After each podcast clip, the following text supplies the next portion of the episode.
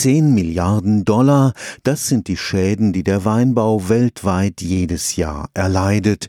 Damit gehört das Geschäft mit dem Wein zu einer der riskantesten Formen der Landwirtschaft.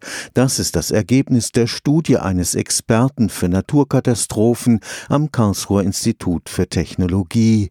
Die gute Nachricht, viele der Schäden lassen sich durch entsprechende Vorsorge vermeiden. Der Albtraum jedes Winzers auf der Welt, Frost im Frühjahr. Auch hier in Europa. Im April gab es viele Verluste durch Frost. März war sehr, sehr warm dieses Jahr und dann April hatten wir plötzlich einen Frost. Bordeaux kann mit 2 Milliarden US-Dollar rechnen an Schaden zu deren Winzer. Hier in Deutschland haben wir auch in manchen Weinregionen bis zum 50 Prozent durch Frost. Dr. James Daniel arbeitet am Karlsruher Zentrum für das Management von Naturkatastrophen.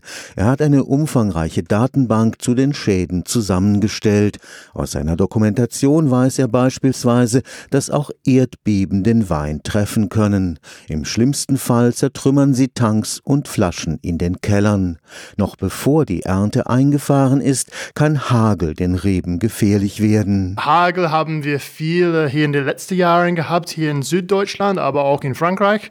Bourgogne, Burgund. 2012 bis 2014 haben manche 50 Prozent Ausfall gehabt durch Hagel. Unter den 7500 Weinbauregionen liegt das Risiko der Winzer in Baden im Mittelfeld. Mendoza, Argentinien kam als erstes. Die haben natürlich ein Erdbebenproblem da, aber Hagel, Frost, die haben alles. Aber natürlich, die machen immer gute Wein. Baden war mittel. Natürlich haben wir Hagel und Frost hier. Es kann zu einem Erdbeben kommen, kleinere Erdbeben vor allen Dingen. Die können viele Schäden erzeugen, wo alle die Flaschen kaputt gemacht sind und auch kleine Probleme mit die Fässer. Gegen viele Katastrophen können die Winzer sich schützen, beispielsweise durch Netze gegen Hagel. Hagelnetze sind eine Möglichkeit. Sie kosten sehr, sehr viel, so um die 20.000 Euro pro Hektar. Für Frost, man kann Sprinkler, so Wasser drüber so gießt über die Reben, so nachts, und dann das friert ein, erzeugt eine Reaktion. Äh, morgens dann taut das auf und dann sind sie geschützt. Stefan Fuchs, Karlsruher Institut für Technologie.